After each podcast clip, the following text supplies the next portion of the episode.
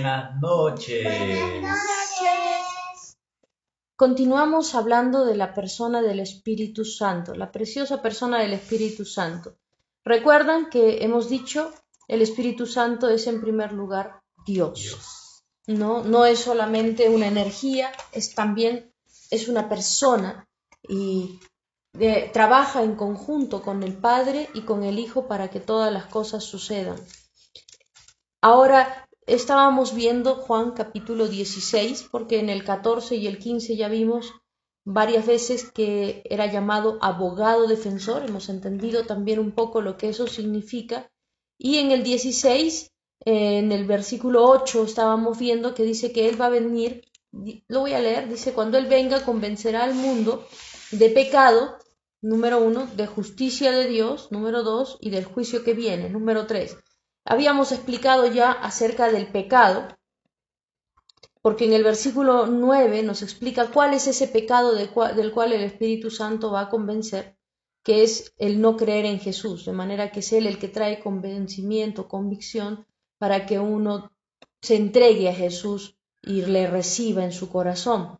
Ahora, ese es el número uno de lo que nos viene a convencer al mundo, pero el número dos es de la justicia de Dios, y habíamos explicado también, viendo el versículo 10, que la justicia de Dios, que está disponible para nosotros gracias a la obra de Jesús en la cruz, no es que cada quien reciba lo que se merece, sino que Jesús llevó el pecado nuestro y nosotros podemos entrar a la presencia del Padre y podemos ser hechos hijos por gracia, todo por la fe cuando recibimos a Jesús como nuestro Señor, como nuestro Salvador.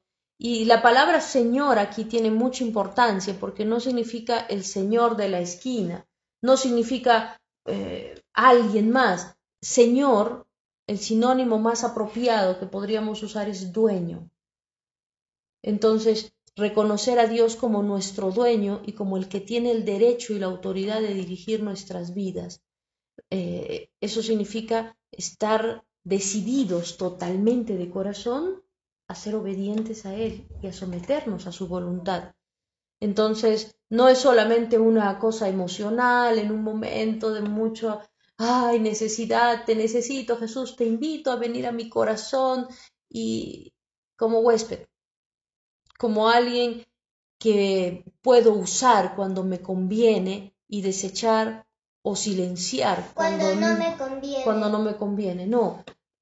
Aquí a lo que se refiere es a recibirle como tú, Señor. en, otra parte de la escritura dice que los que son guiados por el Espíritu de Dios ya no son guiados por la carne. Eso quiere decir claramente que hay una antítesis entre los deseos de la carne y del Espíritu, también según Gálatas 5, y no podemos hacer caso a ambos, o decidimos que Jesús es nuestro Señor y vamos a obedecer al Espíritu Santo, o decidimos que Satanás es nuestro Señor y vamos a obedecer a la carne. Pero no podemos vivir entre ambas cosas. Apocalipsis nos habla claramente que los tibios son vomitados de la boca del Señor. Así que eh, realmente hay, que tomar esto porque a veces eh, hemos tomado las cosas como solamente haz una oración y tu vida va a cambiar. Pero esa oración tiene que ser la expresión del corazón de que realmente haya esa convicción dada por el Espíritu Santo que necesito de Dios, que no puedo seguir viviendo mi vida como lo he estado haciendo hasta hoy, que no puedo seguir dirigiendo yo mi vida, sino que necesito empezar a obedecer a Dios, empezar a seguirle a Él, empezar a honrarle a Él, a darle ese lugar de señorío. Y es entonces que sucede el milagro de la justificación o la justicia de Dios, donde todo lo nuestro, todo, nuestros pecados, todo, es puesto sobre Jesús y todo lo de Él, su justicia, su poder, es puesto en nosotros. Dime, María. Hay una película donde dice que hay una, una señorita, y le, dice, ¿quieres tomar un café? Y ella le dice, sí, y pero le dice un café caliente y ella le da un tibio. y dice que sabe feo la, la, la señorita. Entonces le dice que, que le dijo así son los que no creen en Dios y le dio uno tibio. Y también estaba feo. Si así también son los que son tibios, los que siguen a veces al diablo y los que siguen a veces a Dios. Y le da uno caliente y, y ella dice, así está mejor. Y entonces eh, la, la, la abuelita le dice, así son los que creen en Dios y siempre creen en Él y no, no confían en su carne y que Muy bien, Marian. Eh, Marian nos está comentando de una película que se llama El cuarto de guerra.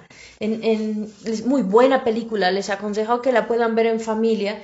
Y, y sí, pues es justamente esta persona escenifica lo que acabamos de decir de Apocalipsis de Apocalipsis 13:15, donde eh, esta persona le da un café medio tibio a, una señorita que invita a su casa y ella le dice, ¿qué pasó? ¿No? El café se sirve caliente. Dice, bueno, el cristiano también debería ser caliente. No está bien, no sabe bien cuando no eres caliente. Les, no les cuento más, les aconsejo que la vean. Volvamos a lo nuestro que era eh, del Espíritu Santo. Y hoy día nos toca ya ir un poco más allá. Ya hemos repasado acerca de la justicia y también de, del pecado, pero hay algo más que dice aquí en el versículo 8, donde dice, y, y nos convencerá también del juicio que viene. Entonces algunas personas cuando escuchan la palabra juicio ya dicen, uy, han visto es que sí, ya estamos en los últimos tiempos. Muy aparte de que estemos o no en los últimos tiempos, esta palabra juicio tiene que ser explicada con la propia, con la propia escritura. Y en el versículo 11 nos aclara a qué se refiere el juicio. Dice, el juicio que vendrá porque quien gobierna este mundo ya ha sido juzgado. Atención, amados hermanos, quien gobierna este mundo es Satanás. Sabemos que en la escritura también lo llaman el príncipe de este mundo y por Mateo 4 sabemos que Satanás cuando se presenta frente a Jesús le dice, si, me adoras yo te daré todos los reinos y las naciones porque a mí me han sido dados. Y Jesús no le dice, cállate, mentiroso. Jesús asume que eso es verdad y solamente le dice, pero no, solamente ante Dios adorarás, solamente ante Él te postrarás. Eh, Jesús responde a la tentación, pero no desmiente lo que Satanás estaba afirmando de ser el dueño de las naciones y de los reinos de este mundo. Así que aquí en Juan, cuando Jesús dice el que gobierna este mundo, sabemos que se está refiriendo a Satanás. Él ya ha sido juzgado. Y saben, hermanos, el juicio es que ya fue destronado, derrotado, destruido. En Ezequiel, en el capítulo 37, dice que fue reducido a la nada, fue reducido a cero, y que todos se escandalizarían si lo vieran. Si nosotros eh, nos vamos a otras escrituras, como en Apocalipsis, también podemos ver el final de, de Satanás y de todas sus huestes. Así que toda obra que Satanás está haciendo en este tiempo solo es porque sabe que le queda poco, solo es porque sabe que ya fue derrotado. Colosenses nos dice que él fue arrastrado en el cortejo triunfal de Cristo, públicamente exhibido, derrotado. Antiguo, en, el, en el cortejo triunfal o en el triunfo de Cristo. Antiguamente en el Imperio Romano, que es la época donde se escribe esta carta a los colosenses, cuando un general romano había derrotado a otro país, a otra nación, a otro pueblo, entraba en un desfile triunfal, le llamaban eso el triunfo. Entraba él montado en su carro, con su esposa al costado, luego todo el ejército, y mientras todo el pueblo se ponía alrededor para darles vivas, para lanzarles aplausos, para regocijarse por su victoria, y atrás traían encadenados a los reyes de los pueblos que habían sido derrotados para exhibirlos públicamente, para que todos lo vieran, para que todos vieran que habían sido derrotados y toda la gente se burlaba de ellos y les tiraban frutas podridas y, y hacían escarnio, o sea, burla de ellos.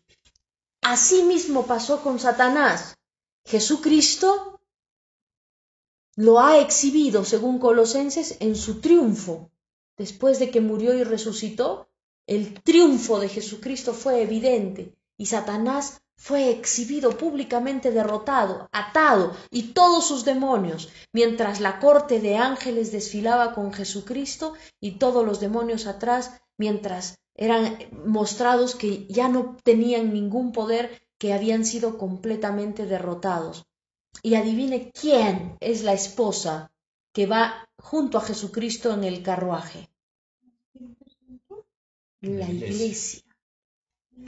La iglesia es llamada la esposa de Cristo en la Biblia. Es la iglesia la que se vestirá de lino fino en Apocalipsis. Lo dice claramente, es la iglesia. Jesucristo mismo lo dice en, eh, en Apocalipsis y en Efesios. Pablo nos lo explica en Efesios capítulo 4 y en adelante, nos explica Pablo acerca de que la figura del esposo y la esposa se da entre Cristo y la iglesia.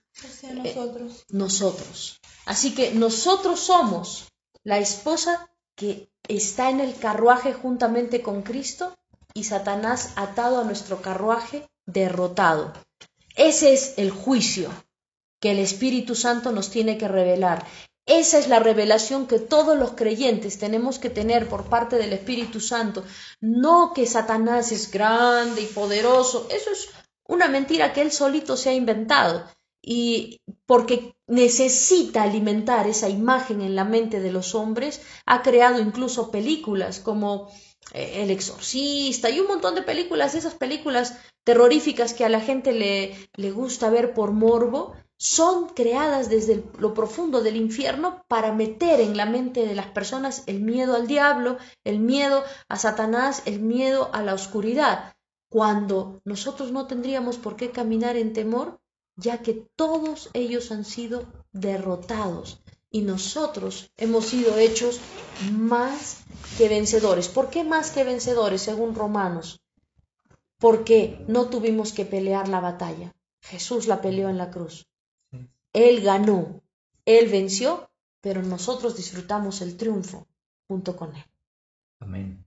Por eso somos más que vencedores. Más que vencedor es, vencedor es el que tuvo que pelear y ganó. Más que vencedor es el que sin tener que enfrentarlo tiene la ganancia, tiene los frutos de esa victoria. Así que eh, cuando hablamos de la palabra juicio, nosotros tampoco no caemos en temor, porque no estamos pensando, como decíamos en la clase pasada, en que van a poner nuestras obras buenas y malas eh, encima de una balanza para ver cuál pesa más. La palabra juicio para nosotros significa simplemente que aquel que ya fue juzgado va a ser finalmente destruido y lo veremos con nuestros ojos.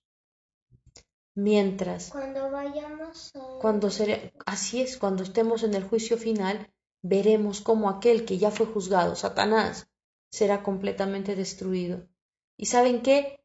Eh, veremos también cómo las cosas buenas que hayamos hecho por el Espíritu, guiados por el Espíritu Santo, serán premiadas y serán alabadas porque Dios está esperando que su iglesia sea una iglesia que actúa en obediencia al Espíritu Santo. Para eso nos lo dejó.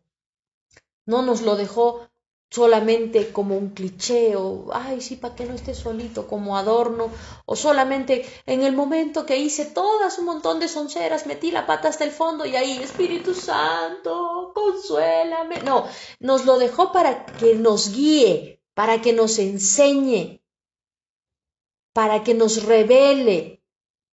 Y la parte nuestra, si yo contrato un guía, es que voy a seguirle, no es que voy a irme por donde yo quiera.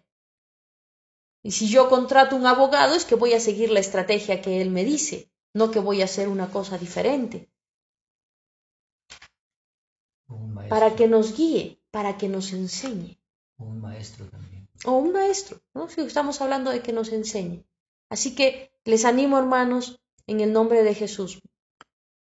Busca esta relación con el Espíritu Santo, no solamente como el bombero que viene a apagar incendios, sino como aquel que va a guiar tu vida, que va a sostener tu vida, a quien has decidido de todo corazón obedecer porque Jesucristo es tu Señor y, y Salvador. Y te advierto que el Espíritu Santo te llevará a hacer cosas locas.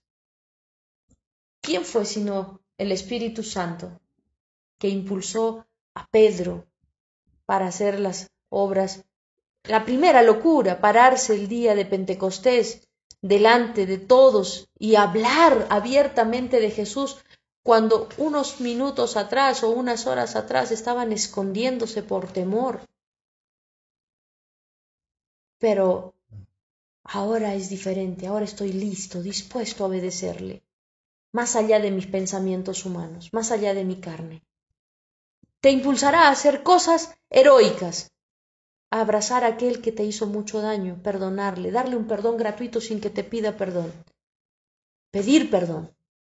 Cuando tú no tuviste toda la culpa, ¿no?